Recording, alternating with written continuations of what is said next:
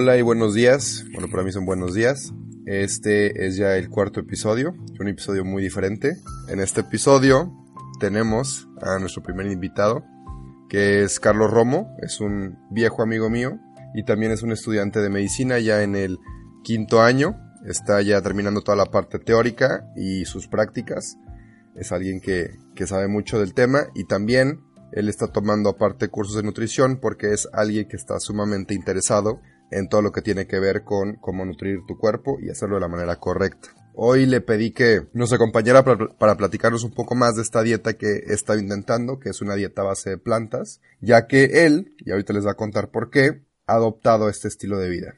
Y tiene una historia muy, muy interesante. Entonces, sin más preámbulo, pues quiero saludar a, a Carlos Romo. ¿Cómo estás? Hola, hola, bien, bien, gracias Rubén. ¿Y tú? Todo muy bien, gracias Carlos. Y pues para empezar solo te quiero preguntar un poco de, tu historia, quién eres y, qué te llevó a, este camino. Platícanos. Claro que sí, Rubén. Gracias, gracias por invitarme. ¿Quién soy? Como dices, soy un estudiante de medicina que, que sí tiene una historia con esta dieta a base de plantas y ya llevo más o menos un año llevándola a cabo al 100%. Un poquito más de tiempo llevo con una dieta vegetariana, como incluyendo también huevos y leche antes. Y luego ya hace un año hice la transición completa a una dieta base de plantas. Y la razón, pues sí es una historia, es la siguiente. Hace tres años aproximadamente me diagnosticaron con un tipo de artritis. Se me hizo muy raro que alguien, bueno, tan joven le pasara y yo me consideraba alguien muy sano que pues hacía ejercicio y pues en teoría vigilaba mi alimentación. Más tarde mi reumatólogo me dijo que no consumiera tanta carne roja y pues estando en la materia mm, decidí investigar por qué no o por qué la dieta influenciaba también mis articulaciones o la inflamación interna del cuerpo. Fue ahí cuando pues empecé a investigar y vi que en el hospital que también a otras patologías y a otras condiciones también se les indicaba una dieta con menor cantidad de carne y menor cantidad de lácteos. Lo que me quedé preguntándome mucho es por qué hasta que una condición ha avanzado tanto y por qué hasta, hasta que alguien tiene una patología se decide suspender o disminuir el consumo de estos productos. Entonces, lo que hice fue investigar acerca de esto y resulta ser que los productos de origen animal aumentan las moléculas que son marcadores de inflamación en el cuerpo. La artritis, por ejemplo, es, es una enfermedad inflamatoria que es considerada autoinmune. Entonces, entre más bajos tengas tus niveles de inflamación, mejor es tu resultado de la enfermedad.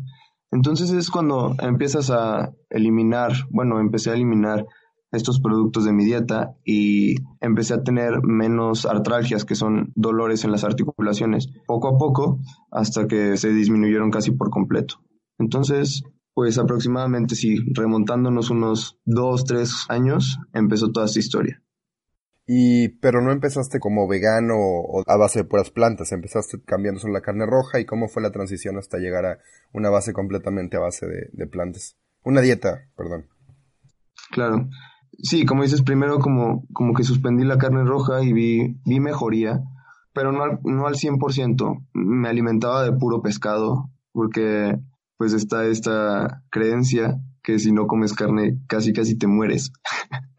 Entonces comía pescado casi diario y sí se vio mejora, pero seguía teniendo mucha cantidad, bueno, mucho número de, de, de estos dolores en las articulaciones a pesar de tratamiento, o sea, sí estaba tomando tratamiento en ese entonces, sigo con tratamiento, pero nada más como para aclarar, y lácteos, o sea, sí, sí, seguía consumiendo lácteos, toda la leche, eh, huevo. Después leí más, o sea, leí que un alto consumo de grasas saturadas y colesterol también aumentan estos biomarcadores que están presentes en la inflamación. Entonces, pues a mí no me importaba al principio como ningún trasfondo más que mi bienestar. Suena algo egoísta, pero así es como yo empecé. Esa es parte de mi historia. Y tomando esto en cuenta, al eliminar cada vez más estos alimentos, por ejemplo, te digo, primero empecé con el pescado y después con el huevo. El huevo también como que me costó mucho dejarlo. Los, la leche, pues no tanto, porque como hay muy buenos sustitutos, te acostumbras muy rápido y muy, muy ricos hasta, por ejemplo, mi familia sigue consumiendo todo este tipo de, de productos, pero por ejemplo ha dejado mucho la leche porque le gusta más la de soya, pero por ejemplo el queso sigue siendo muy indispensable para ellos. Entonces el queso fue como el último producto que, que logré dejar. Ya. Pero después de eso, bastante bien. O sea, he logrado estabilizar y disminuir muchísimo el dolor en esta enfermedad. Muy bien. Te iba a preguntar otra cosa referente a los lácteos. Por ejemplo, se sabe que tienen un alto contenido de, de, grasa saturada y que esto es malo para nosotros, pero te quería preguntar, igual y muchos de los que escuchan pues no, no saben exactamente el por qué los quesos o los lácteos o, comida, o leche con, con hormonas, por ejemplo, también se dice por qué es malo, qué, no, qué le hace a nuestro cuerpo que hace que sea malo. Claro, mira, todo el problema con, los, con las grasas y en los lácteos está en que pueden llegar a, a saturar nuestras arterias, nuestros vasos, y todo esto hace que hay una enfermedad que es aterosclerosis, en la que hay depósitos de grasa, pero esto es con cualquier tipo de grasa. Hay depósitos de grasa en nuestras arterias que poco a poco van disminuyendo la luz o el lumen, o sea, el hueco por donde pasa la sangre, y eso nos puede llevar a isquemia, en, por ejemplo, en el corazón, pues sí, principalmente. En respecto a las hormonas, cabe recalcar que mucha gente le tiene miedo a la soya por fitoestrógenos, que es una sustancia muy parecida al estrógeno, pero este su fuente es una planta. Entonces, lo que se ha visto es que en lugar de activar el receptor de estrógenos, lo bloquea generando lo contrario y factores protectores que tomaría, por ejemplo, el estrógeno que en realidad haría daño, el fitoestrógeno en realidad lo que hace es proteger. Bueno, la, la relación de hormonas, por ejemplo, en los estrógenos, se ha visto que hay una mayor cantidad paradójica, o sea, que es extrañamente mayor en los países que más consumen lácteos, incluido queso y, le y leche, eh, en relación con la osteoporosis. Se ha visto esto, no es causal, pero se ha visto una asociación. Entonces, es mito que para consumir tu cantidad necesaria de calcio necesites consumir leche o queso, que es la mayor promoción que nos hacen estas industrias. Y pues existen mil y un fuentes de calcio que podemos adquirir directamente de las plantas, como el brócoli, las almendras. El chiste es investigar estos nutrientes y lograr componer un alimento completo eh, que pues ahorita en un momento más vamos a hablar de los... Sí, de los alimentos. Sí, es lo que quería, lo quería tocar. Y bueno, antes de, de pasar a, a, los alimentos, bueno, te quería comentar, no sé qué tanto tenga que ver, pero sí he visto algo en, en lo personal y tiene que ver mucho también con los lácteos y la piel. Por ejemplo, yo en mi preparatoria sufrí un poco de, o mucho de, de acné, y desde que me cambié, o sea, bueno, en estos últimos años la verdad no he, no he, no he tenido acné como lo tuve en la prepa, pero desde que me cambié a una dieta sin lácteos, no he tenido erupciones para nada y siento la piel mucho más limpia. No sé si tú sepas si algo tenga que ver los lácteos con también los granos, por ejemplo. Claro, sí, todas estas asociaciones es, te digo, por lo, lo hormonal y lo, sí. la inflamación. Últimamente sí se han visto más estudios, sí he leído respecto a esto, sí, sí se asocia un poco más, pero fuera de la inflamación y, lo hormonal, eh, no se ha visto mucho así como un factor directo que esté afectando al acné. Ajá. Ok.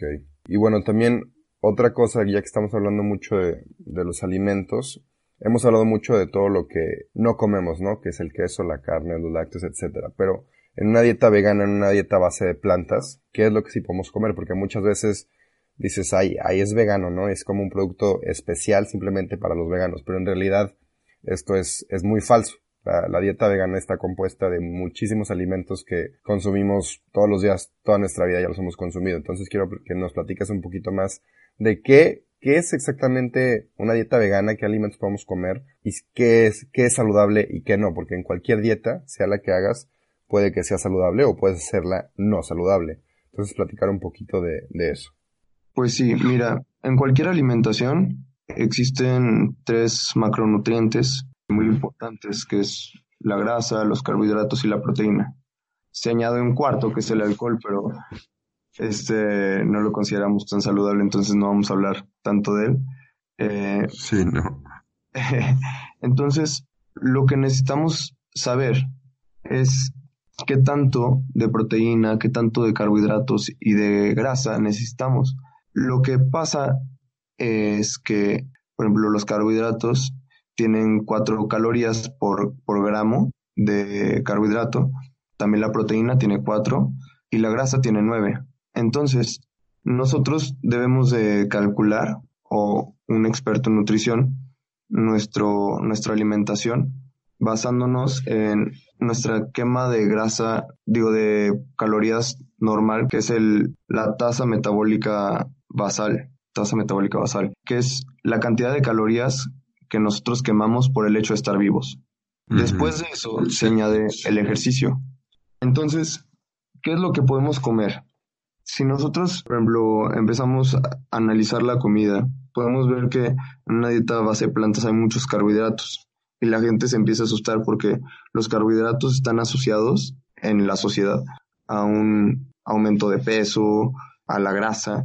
En realidad no tiene nada que ver esto si los carbohidratos vienen de un lugar limpio como las verduras, eh, las legumbres. Como dices, todos, bueno, esta, esta frase que siempre dices es muy, me gusta mucho porque todos ya comemos vegano hasta cierto punto todos los días, o sea, los el arroz, los frijoles, la lechuga que está en tu hamburguesa es vegano.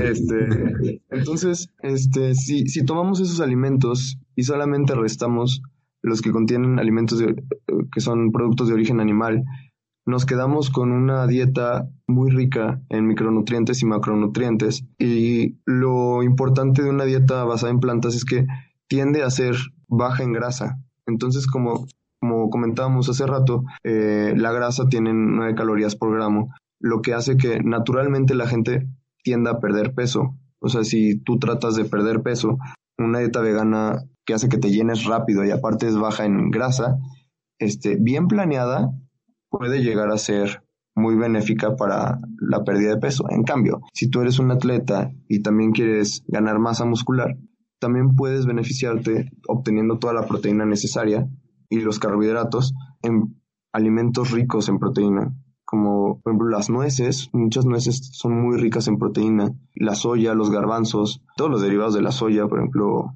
tanto la leche como el tofu, el tempe, que a veces la gente como que encuentra un poco extraño todos estos productos porque son nuevos y también como que hasta parece en cierto punto como muy extraño a la gente. Entonces, cuando pensamos en una dieta algo restrictiva, más bien es una dieta de explorar nuevos sabores, nuevos productos, nuevos condimentos que pues puedes agregar a tu comida. ¿Qué más comida?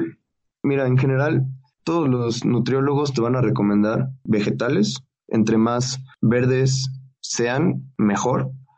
Y siempre te van a decir, come lo más colorido que puedas un plato. Entonces, si tienes la, este, la lechuga que es muy verde, espinaca verde, puedes también variarle con los amarillos, los naranjas, la zanahoria, pimientos, todo. Entonces, esto aparte de hacer mm, interesante la comida, la hace más nutritiva. Entonces, es algo que debemos platicar con nuestro nutriólogo y también al momento de ir al súper. Sí, sí, sí. Y por ejemplo, nada más para comentarte, yo al cambiarme me di cuenta que había muchos productos que existen, pero que nunca te das cuenta que están ahí porque te apegas a lo mismo. Un ejemplo es la crema de maní. Toda mi vida he comido crema de maní y me encanta la crema de cacahuate y mis sándwiches con mermelada y crema de cacahuate. Y hasta que no me cambié, no me di cuenta que hay crema de, semilla de sésamo y hay crema de almendra y hay crema de avellana, crema de avellana. Y hay muchísimas cremas de, cacahuates o de nueces que en mi vida había visto. Y pasa lo mismo con la leche. Toda mi vida he tomado leche de vaca, sin darme cuenta que hay otros 10 tipos de leches de avena, de arroz, de soya, de almendra, y, están ricas, y, y si no te gusta una, pues pruebas otra y, y ya, hay mucha variedad y es muy diferente a lo que la gente cree de que la dieta vegana es muy restrictiva, que en realidad no, o sea, es que no la conoces, o es que ya lo que conoces, pues lo tienes que cambiar por otras cosas que no conoces, pero en realidad para nada es restrictiva. Y también en cuanto a, a si es saludable o no, que tú ya nos explicaste muy bien, y si todavía no nos creen después de platicarlo a fondo, la Academia de Nutrición y Dieta Americana, que es de las más grandes de, del mundo, esto lo encontré en una noticia hace poco, eh, dijo que es totalmente saludable y apropiada para cualquier etapa de, de, la vida de un humano, incluso en la lactancia, antes y después de, del embarazo. Entonces la información está ahí y también la dieta vegana creo que es mucho de, pues de no ser flojo, ¿no? Sí, es de echarle ganas a la cocina, echarle ganas a tus platillos, echarle ganas a investigar un poquito más y a comer, y a comer saludable, como lo es con todo.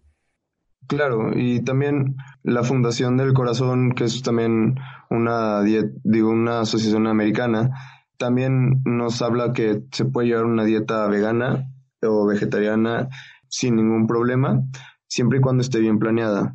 Eh, lo que nos lleva, bueno, no sé si hay espacio para hablar de esto, pero también no todo es como perfecto en, en esta dieta porque también tenemos que pensar en, en los suplementos. ¿Qué, ¿Qué es lo que no podemos encontrar así al 100% en una dieta vegana. Y pues creo que lo único que en realidad no se puede encontrar y que, bueno, últimamente sacaron un artículo de una, una planta como de, un, de lago, donde sí está la vitamina B12, pero para términos prácticos, así de ir al súper, no, no, no la podemos encontrar. Entonces, mucha gente se pregunta, pero entonces, una dieta vegana no es completa, no es natural.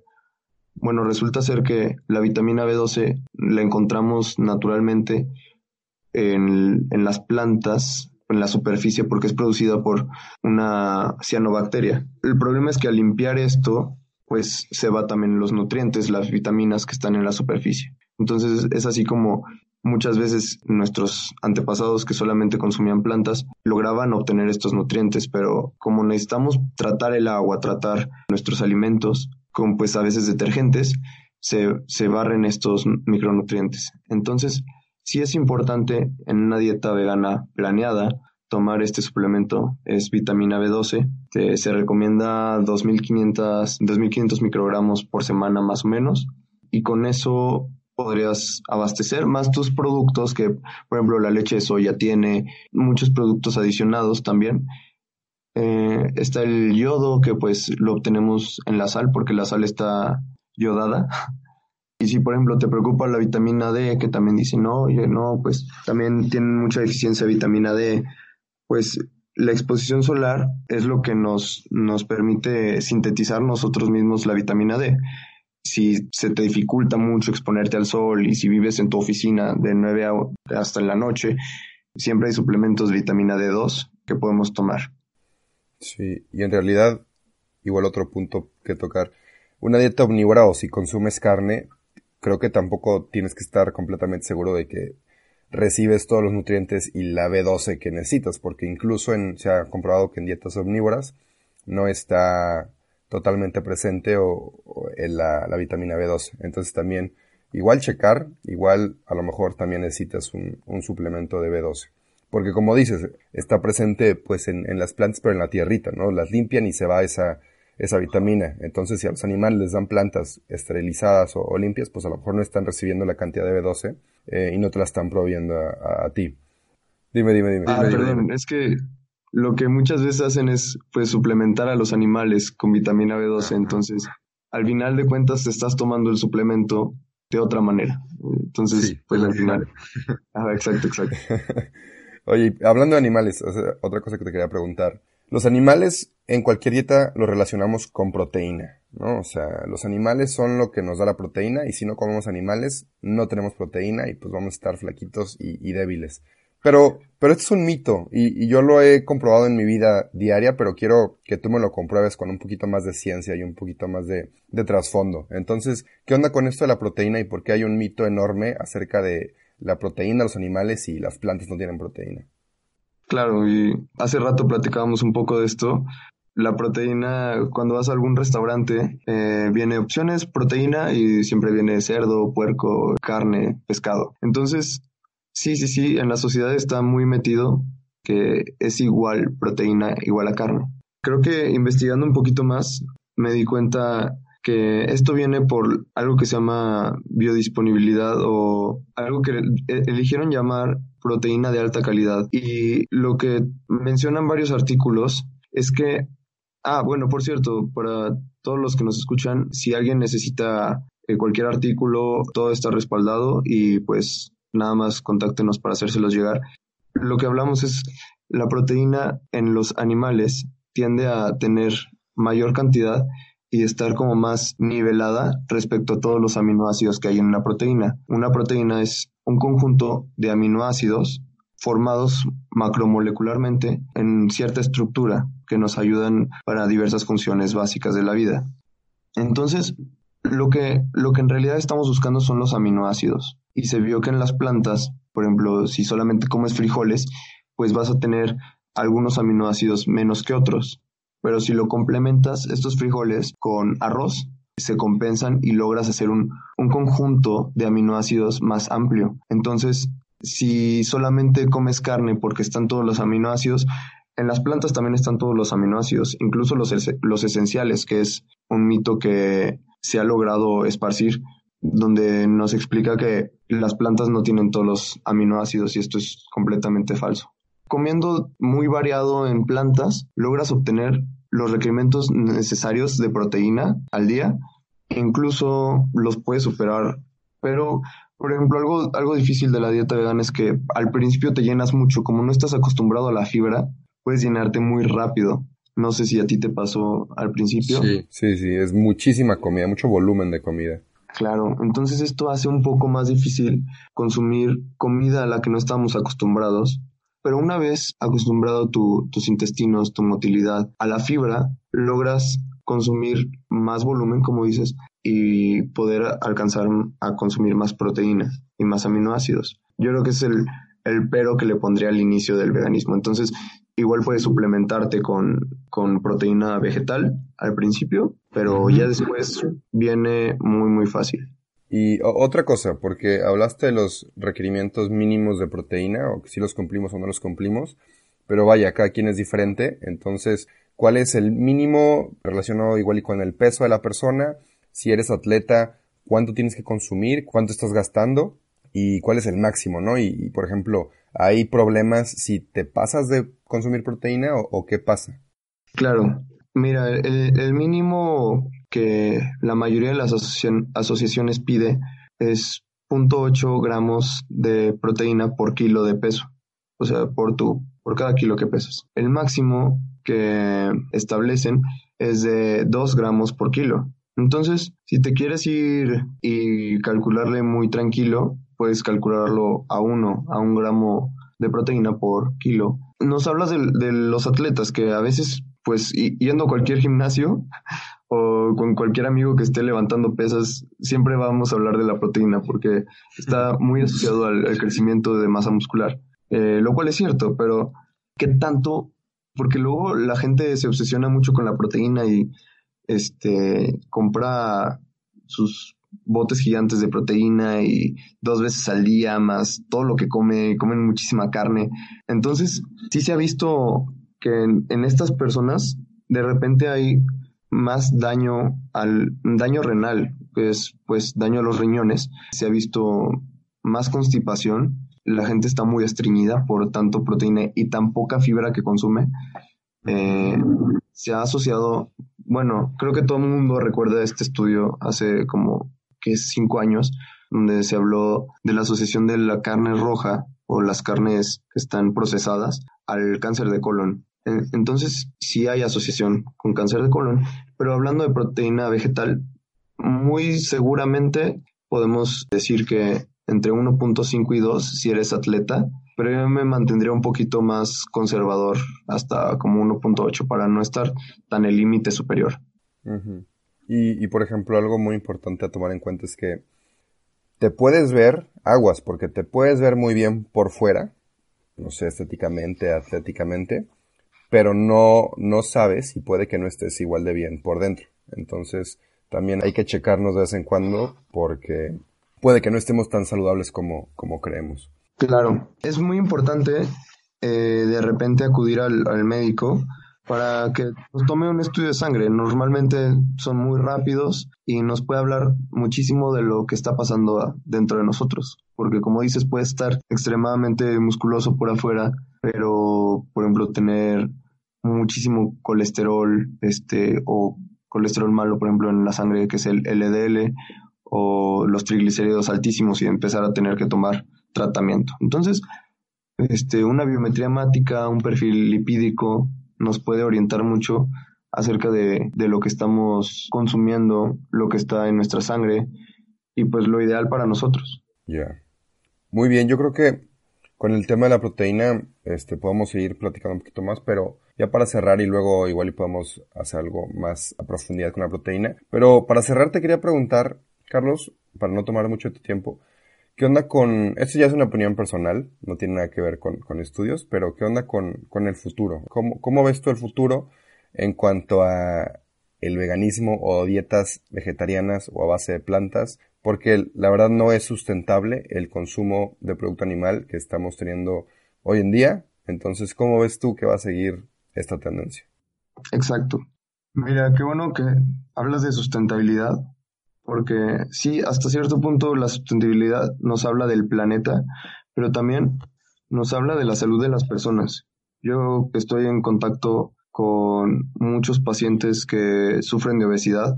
Por ejemplo, cuando hablamos de las calorías es muy fácil pasarse en una dieta base de carne, o bueno, que su platillo principal sea la carne, pasarte muy fácil de tus calorías necesarias, más si le pones aceite, si empiezas a poner carbohidratos extras, todo esto no es sustentable ni para las asociaciones de salud, ni para el gobierno, ni para el medio ambiente. Entonces, por ejemplo, todos los países primermundistas están dando cuenta de esto y hay asociaciones dedicadas justamente a la transición de más personas. Por ejemplo, en este momento, en enero, está Veganery, está prácticamente Estados Unidos, Reino Unido, Canadá, y se ha esparcido por toda Europa también, eh, donde la gente toma el reto de por todo enero ser vegano y, por ejemplo, creo que hasta 300 mil personas se inscribieron el año pasado. Tendremos que ver los números esta vez.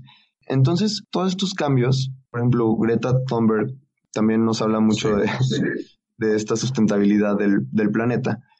Todos nos estamos dando cuenta que esto no va a funcionar. Entonces, ¿qué es lo que, qué es lo que sigue? Si, si no todos adoptamos una dieta vegana, si la mayoría vamos a tener que transicionar a un punto medio. Yo le calculo como unos 10 años, tal vez menos. Entonces, sí, muchísimos más restaurantes, en, por ejemplo, en Estados Unidos, ya tienen sus opciones veganas. Aquí en San Luis también se ha visto bastantes restaurantes donde ya tienen una opción dedicada para veganos. Y esos son los cambios que se han visto. No sé tú qué opinas de lo que haya a futuro. Sí, mira, yo, bueno, te les comento a los que no sepan, yo estoy de intercambio ahorita, entonces yo estoy, me encuentro en Bélgica, y lo que he notado es que los países más fuertes en este tema de, del veganismo, de la dieta de plantas, también tienen una economía bastante fuerte y políticamente son bastante fuertes. Entonces, creo que es una tendencia que está siendo adoptada por países primermundistas lo cual es un punto bueno porque significa que países van a seguir después. Acá, por ejemplo, está Alemania y el Reino Unido, que son los que más están innovando en el tema de veganismo, porque hay mucho campo para innovar también, innovar en recetas, innovar en, en restaurantes, innovar en, en, cómo vender esta idea a la gente que a lo mejor no le, no le encanta. Y es una gran oportunidad. Y yo creo que en el futuro esto va a llegar a mercados hambrientos, a mercados jóvenes como lo es México, que creo que es un mercado con, mucha, con mucho potencial. Y estoy emocionado porque es una oportunidad que podrías tomar tanto tú para mejorar tu dieta y envolverte en algo completamente nuevo o hasta igual y como, como negocio por implementar algo que tenga que ver con esta tendencia que es una dieta base de plantas. Entonces yo lo veo no solamente como una opción para salvar el planeta, que, que es muy necesario, sino también una opción para implementar un negocio nuevo o, una tendencia nueva de la que nos podemos aprovechar tanto en, nutrición como en crecimiento económico incluso. Claro, sí, sí, sí. Yo opino que esto va, va a crecer eh, de manera exponencial porque sí tiene un crecimiento muy, muy grande en los países primermundistas. Se ha visto que en países donde normalmente consumían a base de plantas, tratando de copiar la dieta occidental, están invirtiéndose los papeles. Por ejemplo, Estados Unidos, Canadá están transicionándose a una dieta basada en plantas y China, Japón están tratando de hacer lo contrario. Entonces, pues está cambiando todo, pero pues sí, parece que los países más ricos están adoptando este tipo de dietas. Y bueno, creo que tocamos bastantes temas, fue bastante interesante. Y, y, bueno, para ya no confundir más al público, ojalá que esté escuchando, pues te quiero agradecer mucho, Carlos, por todo tu conocimiento. Aunque al principio me has dicho que, que no tienes mucha, mucha historia como para platicar, yo creo que con medicinas es suficiente porque sabes bastante, aprendes bastante y consume todo tu tiempo. Entonces, también este, felicitarte porque aparte de, de, medicina te estás incluyendo en la nutrición, que no tocamos ese tema, pero y creo que en medicina me, me platicaste que no, no había mucho de, de, nutrición y tú ya estás indagando por, por tu parte. Entonces, pues solo eso, agradecerte de que hayas estado aquí conmigo platicando. Y nada, te, te deseo lo mejor. Muchas gracias, Rubén. Gracias por todo, gracias por la invitación. Hola, nombre es Rubén Santillán Chowell y soy el resultado de mis experiencias, vivencias y las personas que me han impactado a lo largo de mi vida. Mi objetivo contigo es incomodarte, sacarte de tu zona de confort. Creo que el estar en un constante estado de incomodidad es lo que nos lleva a aquel punto donde crecemos como seres humanos. Te agradezco mucho que hayas escuchado este podcast y si te gustó o te aportó de alguna manera, Comparte para poder incomodar a muchas más personas y hacer que este pequeño cambio que queremos se transforme en algo grande. Para contactarme me puedes enviar un correo a contacto.namo.gmail.com o también me puedes enviar un mensaje por Instagram Rubens Chowell, C-H-O-W-E-L-N, donde comparto también recetas, tips y datos curiosos. Me encantaría saber qué opinas acerca de lo que platicamos aquí. Y bueno, no queda nada más que decirte que te quiero y te deseo lo mejor. Tchau.